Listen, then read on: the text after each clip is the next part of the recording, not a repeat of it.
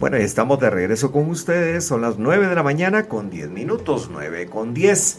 Y usted está en A qué te sabe la mañana. Y fíjese que queremos contar con gran alegría que los patojos y las patojas del Benemérito mm. Comité Pro Ciegos y Sordos de Guatemala y que especialmente vinieron de allá de Quetzaltenango, allá en Panamá quedaron en segundo lugar en ambas categorías. Yo creo que eso se merece un gran aplauso. Felicitaciones, felicitaciones. Miren, eh, no solamente lo emocionante de la participación, sino lo bien que realmente lo han hecho estos patojos, ¿verdad? Así que pues eh, yo le quiero agradecer mucho a la licenciada Laura Aragón que nos estuvo informando desde desde Panamá. Y gracias a eso, a eso fíjense que nos hicieron vivir todo ese, ese, ese momento emocionante, ¿verdad? El, el, el ponernos en contacto. Yo siempre digo, hay cosas que uno tiene que aprender en la vida y hay que hacerlas y hay que hacerlas bien. Fíjense que, por ejemplo, eh, cuando estaban participando, pues nosotros no podíamos verlo en la televisión, no lo estaban transmitiendo, pero lo bonito es que podíamos rezar por ellos, ¿verdad? y entonces estábamos en conexión. Qué bonito y qué importante es eso. Fíjate, Claudita, eh, mi querido Patojo Lester, que, que, uno, uno rece por las personas que están en algún momento haciendo algo importante y que requieren de nuestro apoyo, ¿verdad? Entonces, porque una vez no sabe cómo apoyarlos. Pero la oración siempre respalda. Y respalda. Fíjate que a esa tu información te quiero decir Latidos del Silencio se llama el grupo. ¿Cómo no? Obtuvo el segundo lugar en la modalidad de danzas árabes. Correcto. División Open eh, Prejóvenes es un grupo pequeño, nivel Open Estudiante, integrado por estudiantes del Centro Educativo para Niños Sordos, Región Occidente, doctora Elisa Molina Estal. Y el otro fue un baile fueron dos grupos. ¿Cómo no? Un baile Silence Dance, así se dice, ¿verdad? Silence Dance.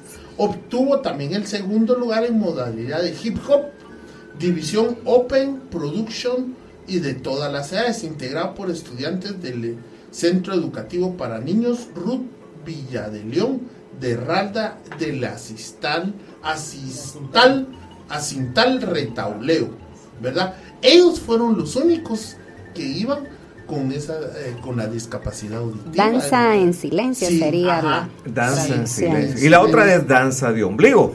Sí. ¿Verdad? Belly que es ombligo. Dice que Entonces, la competencia estuvo llena de ritmo, moda, color y emocionados y satisfechos los niños trajeron los trofeos y ahí los exhiben. Usted puede entrar a la página de Facebook del Comité Pro Ciegos y ahí están los niños con la foto y todos bonitos ahí. ¿Verdad? Que, pues qué bendición y qué alegría. Fíjate, mi querido Roberto, no sé si alguien de ustedes tiene ahí a la mano.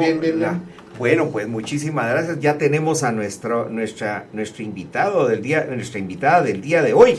Quiero darle la más cordial de las bienvenidas a la licenciada Erika Cook, que es técnica de, las, de salud ocular y de Prevención de la Ceguera y Sordera, de allá del Benemérito Comité Pro Ciegos y Sordos de Guatemala. bienvenida, licenciada Erika, bienvenida a su programa ¿Qué te sabe la mañana? Pues gracias, gracias por la oportunidad, saludos a todos, es un gusto poder estar aquí con usted. Y para nosotros una alegría recibirla. Oye, gracias igualmente. sabe que siempre los programas más esperados son los de ustedes porque de verdad nos interesa prevenir la ceguera y la sordera, ¿verdad? Entonces, esos consejos que ustedes nos dan siempre son consejos de oro. Oye, ¿verdad? Hoy le quería preguntar que para que iniciemos esta conversación con usted, ¿qué es el tamizaje ocular, licenciada? Por supuesto, el tamizaje ocular es el conjunto de procedimientos que permiten prevenir enfermedades oculares y reducir la ceguera prevenible o en este caso curable y manejar de forma oportuna las alteraciones visuales como errores de refracción no corregidos. Cuando hablamos de, errores de refracción, ¿a qué se refiere? En este caso, los errores de refracción son aquellos que se pueden detectar como, por ejemplo, errores como el astigmatismo, la hipermetropía, la miopía, la presbicia, Asimismo, algunas infecciones, eh, digamos como por ejemplo de higiene, que podemos mencionar la conjuntivitis, chalación o blefaritis, también algunas alergias. Claro, claro. Mire, qué buen punto platicar de esto. Eh, eh, ¿Nos podría contar un poquito de qué se trata la miopía? Porque la miopía creo yo que es como la más generalizada. Así es. A ver, Bueno. Tanto eh, como los errores refractivos eh, son un conjunto de, de afecciones visuales que no que nos impiden en este caso tener una buena visión lejana, al contrario de la presbicia, ¿verdad? En el caso de la miopía y la y la hipermetropía en este caso son errores que pues de refracción en donde hay cierto problema de deficiencia visual lejana. En este caso, eh, al momento de, de- de padecer de miopía, pues hay objetos que no logramos ver a distancia, a cierta distancia, ¿verdad? Entonces, estos deben ser corregidos, obviamente, por medio de lentes correctivos. Correcto. O sea que la miopía es cuando uno no puede ver de lejos, ¿verdad? Exactamente. Y ahora cuénteme, licenciada, cuál es la de cuando no se puede ver de cerca. Porque yo me he fijado que en algunos contemporáneos míos lo que hay que buscar es cómo se les puede injertar un palo de esos que sirve para, para el celular en vez del brazo, porque ya el brazo no les alcanza. Cuéntenos. Sí, en este caso, pues también es parte, la pre- se llama presbicia. Presbicia. presbicia. Este, este también es una dificultad, pero para ver de cerca. Y es un buen punto del que se este, toca, ¿verdad? En este caso, todas las personas a partir de los 40 años ya tendemos a tener este problema, ¿verdad? Dios. Las mujeres, en el caso, por algunos ciertos cambios hormonales, podemos padecerlo desde antes de los 40, pero en la mayoría de casos, hombres y mujeres, es a partir de los 40 años y es cuando eh, ya hay dificultad para ver de cerca, ¿verdad? Entonces, también se puede corregir en este caso con lentes positivos, lentes de lectura, pero siempre y cuando, es importante también, acudir a la evaluación respectiva para pues que nos receten lo, lo adecuado, ¿verdad? Claro, claro. Exacto. Miren, miren cuánto, vea que cómo ayuda que le expliquen ¿Cómo ahora estas cosas. aprende? A ver. Claudita, por favor, pregúntale. Buenos días, licenciada Erika, mucho gusto de saludarla. Buenos días, gracias igualmente. Gracias. En estas pruebas que usted menciona del tamizaje ocular, además de las enfermedades que nos mencionó, ¿hay algunas otras afecciones visuales que ustedes puedan detectar habitualmente? Por supuesto. Eh, por ejemplo, hemos detectado muchos casos que, como lo decía en un inicio, ¿verdad? Porque hay algún, algún procedimiento de mala higiene. Especialmente hemos detectado en niños, niñas, jóvenes, que es el caso de conjuntivitis. Algunas son este, un poquito complicadas, otras pues eh, en este caso.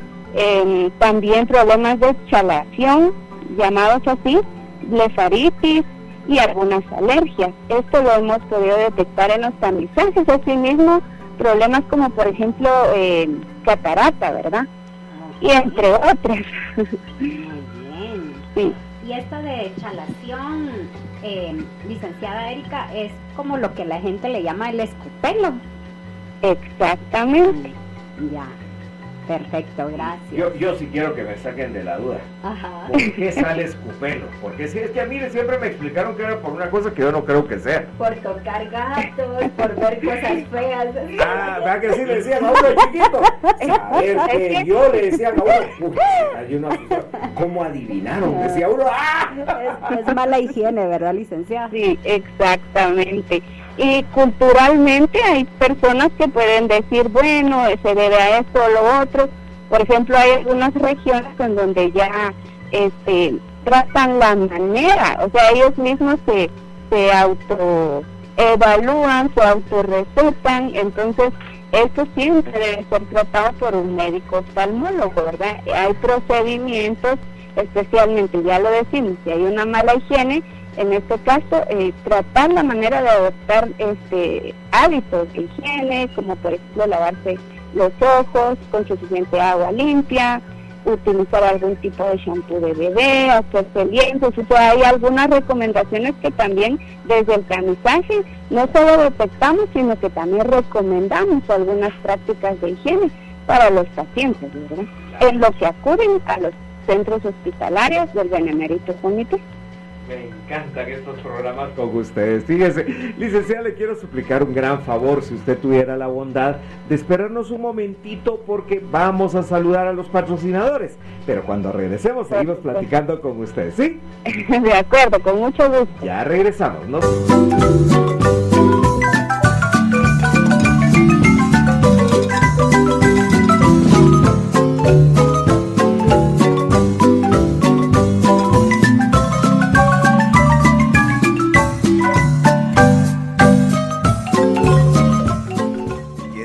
Regreso con ustedes en A qué te sabe la mañana, cuando hoy estamos platicando con la licenciada Erika Cook, que es técnica de salud ocular del programa de prevención de la ceguera y sordera, y nos está ilustrando de una manera magnífica sobre los cuidados que tenemos que tener con nuestra vista y con nuestra audición. Así que licenciada, estamos aquí de regreso con ustedes. Lester, ¿tú tienes pregunta para la licenciada? Sí, claro que sí. Muy buenos días, licenciada. Le saluda Lester Girón. Mucho gusto. ¿Qué tal, licenciada? Mire, cuéntenos, ¿cuáles son las acciones que debemos realizar y que podrían afectar la salud de nuestros ojos? Sí, en este caso hay algunas acciones que hacemos eh, y nos puede afectar. Podemos mencionar como por ejemplo el frotarse los ojos, porque siente algún picor o ardor, eh, no tener buena higiene, no descansar la vista de una pantalla de celular o de computadora, ¿verdad? Usar poca luz para lectura. También podríamos mencionar no descansar el tiempo necesario y también eh, no darse cuenta que la, a qué distancia tenemos la lectura, ¿verdad? Si muy cercana o lejana. Esto puede dar el, indicio de que se requiere una evaluación oftalmológica. Eh, quiero decir que con pasos sencillos nosotros podríamos evitar también algunas afecciones oculares y pues es parte de, las acciones que hacemos como prevención de la ceguera y sordera. Mire, licenciada, aquí en Guatemala la mayoría de los, de los chapines tenemos la maña de restregarnos los ojos, ¿verdad? Sí. Eh, eh, ¿por, por, qué, ¿Por qué tenemos que tener el cuidado de no hacerlo, licenciada? Bueno, en este caso el ojo, pues, eh, obviamente en este caso está conformado por varias partes. la córnea, al momento de frotarnos los ojos porque hay alguna alergia, porque hay alguna conjuntivitis, porque hay algún problema, al momento de frotarnos los ojos podemos desacomodar ese lente Incluso muchos problemas refractivos eh, son adquiridos por lo mismo, porque tenemos el mal hábito o la maña, como dice usted, de frotarnos los ojos y entonces desacomodamos ese lente natural, ¿verdad? Entonces, eh, lo mejor es evitar frotarnos los ojos para no afectar más nuestra, nuestra visión, ¿verdad? como decía aquí mi estimado Mike, estamos aprendiendo con usted cosas que nos decían de niño. De niño nos decían, no se acerque a la televisión a ver tan cerca que se va a quedar ciego. Eso sí daña la vista para las personas y los niños que nos están oyendo. Por supuesto. Esto es, eh, bueno, desde ahora ya hay muchas, eh, ya sea el celular, cualquier pantalla, cualquier dispositivo electrónico, como por ejemplo la televisión, el teléfono o ahora también las tablets, ¿verdad? Porque de alguna manera cuando hacemos trabajo administrativo o llevamos tareas a casa, ¿verdad? Entonces lo que hacemos, cometemos el gran error de decirle a los niños, anda, mira tele, o aquí está un teléfono, o aquí está la tablet, para que ellos se distraigan, ¿verdad? Y entonces también les estamos haciendo un daño como padres a nuestros hijos al momento de, no tener el cuidado respectivo. Está bien que vean eh, televisión, pero cierto tiempo, porque si es parte, eh, actualmente se han eh, actualizado algunos datos en cuanto a problemas visuales y la mayoría son por el uso de dispositivos electrónicos, ¿verdad?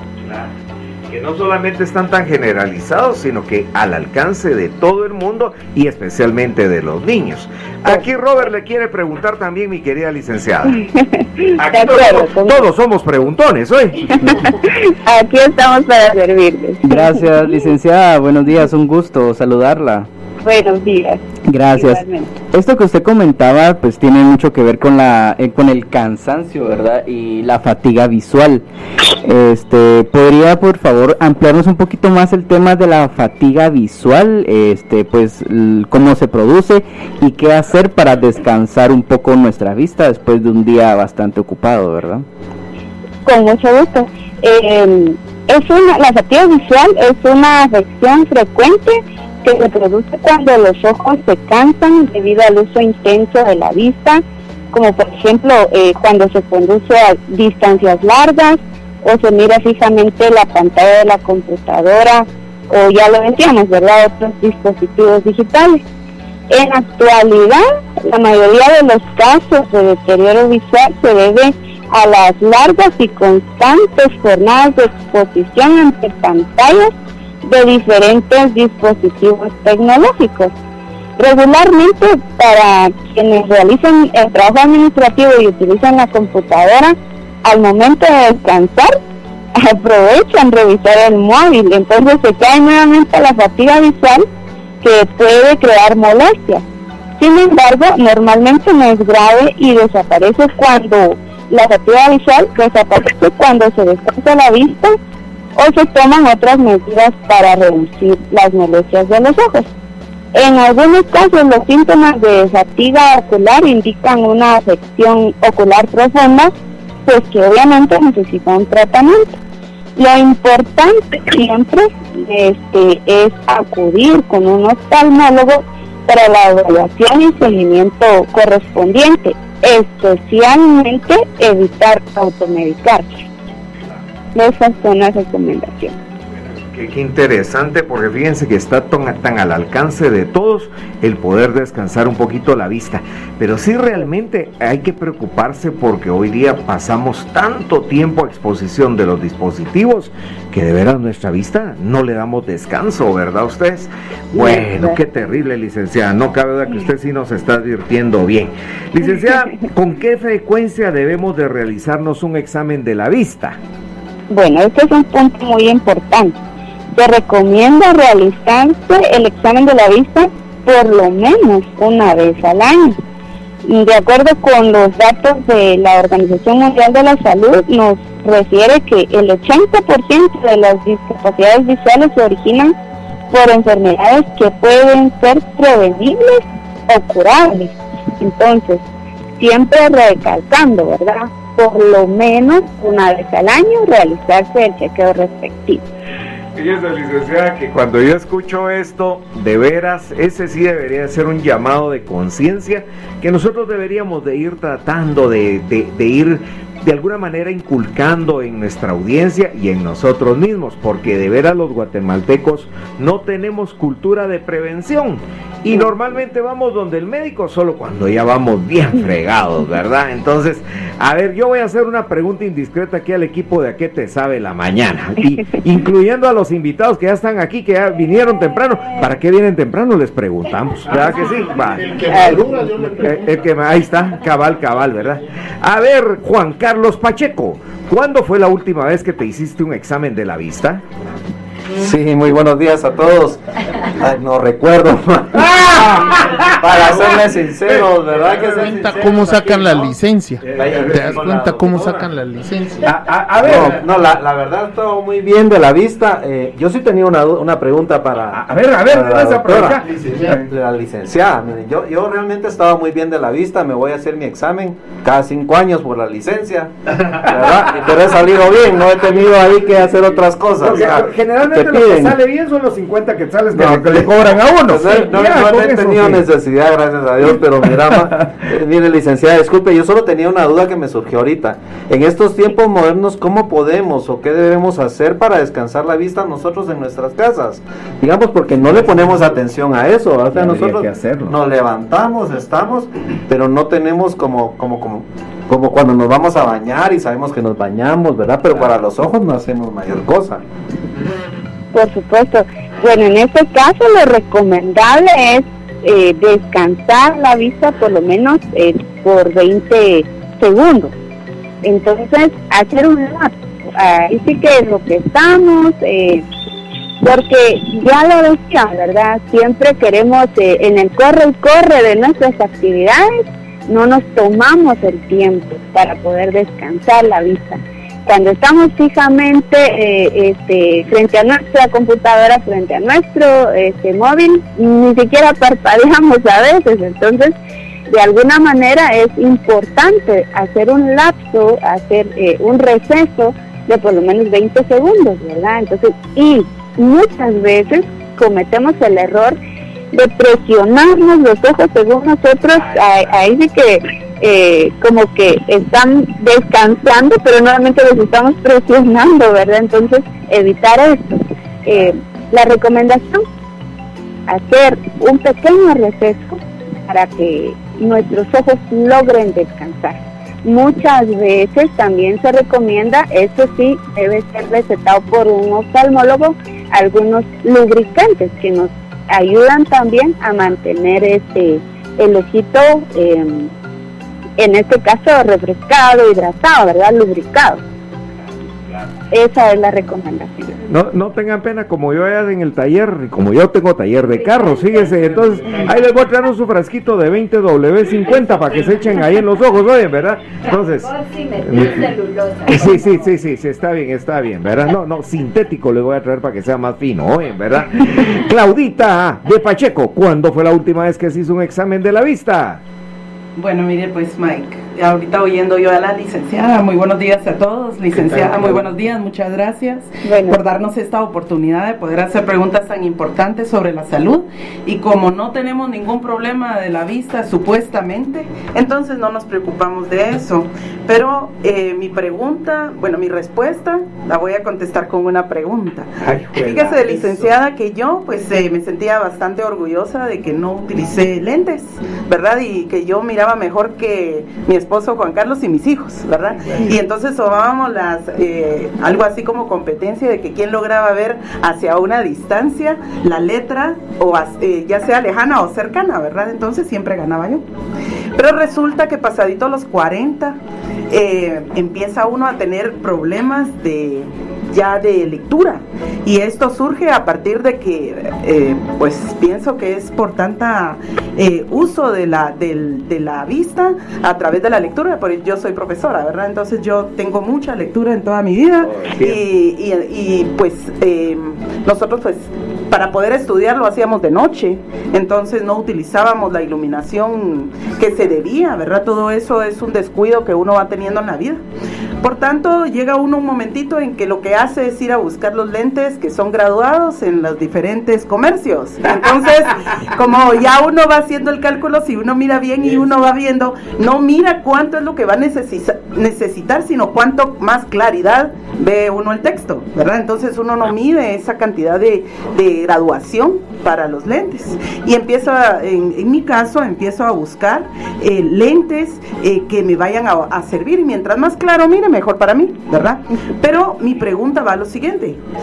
Esto le va a llevar a usted a pensar de que yo ir con un oftalmólogo formal no lo he hecho, licenciado, ¿verdad? Sino que mi médico ha sido estos lentes de graduación que yo he comprado en el comercio y como lo hago porque me es más fácil, porque miro bonitos, porque me atraen y quiero contarle que también por descuido, ¿verdad? Yo no puedo tener un solo tipo, un, solo, un solo par de lentes porque ya no me acuerdo ni dónde los dejé. Por lo tanto, hay uno en una bolsa, otro en otra bolsa, uno en el establecimiento donde trabajo, uno en la casa, uno en la cocina, uno. Entonces yo tengo en diferentes lugares, ¿verdad? Para que yo me, me pueda quedar sin par de lentes. Total, licenciada, mi pregunta es, ¿qué tan descuidada estoy yo ya con mi vista y cuál debe de ser ya el camino correcto que debo tomar? Cosa que yo le consulto porque casi estoy segura que muchos de los eh, oyentes están en esa situación, ya sea por comodidad, por facilidad, por economía, por pereza, por diferentes eh, situaciones que uno busca este camino y entonces escuchándolo usted entro otra vez en preocupación que voy por el camino incorrecto. Muchas gracias. De verdad que este es un punto muy, pero muy importante, porque ya lo decíamos, no automedicarse y no autorrecetarse. Y lamentablemente eh, casos como el suyo hemos encontrado muchísimos, ¿verdad? En donde pues se autorrecetan porque no tenemos el, el tiempo para poder acudir con el especialista para que nos recete los lentes. Pues ya lo decía usted, el, el trabajo que realiza obviamente este de alguna manera ha ido este, disminuyendo este problema, especialmente es lo que se llama presbicia, ya lo decíamos al inicio, ¿verdad? Entonces, en donde eh, se apoya uno de alguna manera con un tratamiento que en este caso son los lentes de visión cercana o conocidos también como lentes positivos o lentes de lectura, que entonces estos deben ser recomendados por un oftalmólogo eh, sí se hace una serie de procedimientos para evaluar eh, cuál debería de ser la receta de lente que le corresponde a usted. En este caso deben de haber algunos factores como por ejemplo la edad, ya lo decía a un inicio, normalmente las mujeres tendemos a padecer presbicia desde antes de los 40 años por ciertos cambios hormonales, por ciertas eh, labores que realizamos, en el caso de, hemos detectado muchos, mucho, mucho este problema visual en mujeres tejedoras, ¿verdad? Porque de alguna manera la labor de ellas es poder, eh, lo que más utilizan es la vista. Entonces, forzar la vista de alguna manera les ha, les ha acelerado a ellas el problema y en este caso no solo de presbicia, donde ya utilizan las lentes de lectura, sino que ya ya son ya son problemas como de deficiencia visual y esto ya es otro tema, ¿verdad? Pero centrándome en lo que usted me decía, debe de ser el camino correcto poder acudir, tomarnos el tiempo, tener el autocuidado de acudir con un especialista para que nos confirme este, si efectivamente son los lentes que deberíamos de utilizar, ¿verdad? Y eh, ya lo decía usted, pueden haber en supermercados, en, en, cualquier eh, lugar podemos conseguir estos lentes, pero autorrecetarnos es un grave error. Entonces yo la invito para que pueda también eh, acudir con un especialista y evaluar eh, cuál debería de ser la graduación que le corresponde a usted. Mire, licenciada eh, yo siempre digo, cuando tenemos esta oportunidad de poder preguntar y platicar con ustedes, se nos hace tan cortito el tiempo y ya se nos terminó. Pero de veras, cuánto le agradecemos, porque mire, en un ratito, cuánto nos aclaró, ¿verdad? Entonces, eh, pues ya sabe usted que esta es su casa y nosotros siempre, no solo es bienvenida, la esperamos hoy, ¿verdad? Muchas gracias. Así que yo le quiero agradecer muchísimo su participación este día, que Dios me la bendiga. Oye. Gracias, igualmente a ustedes. Y qué alegría tenerla. Esta fue entonces nuestra franja, el sonido de la luz.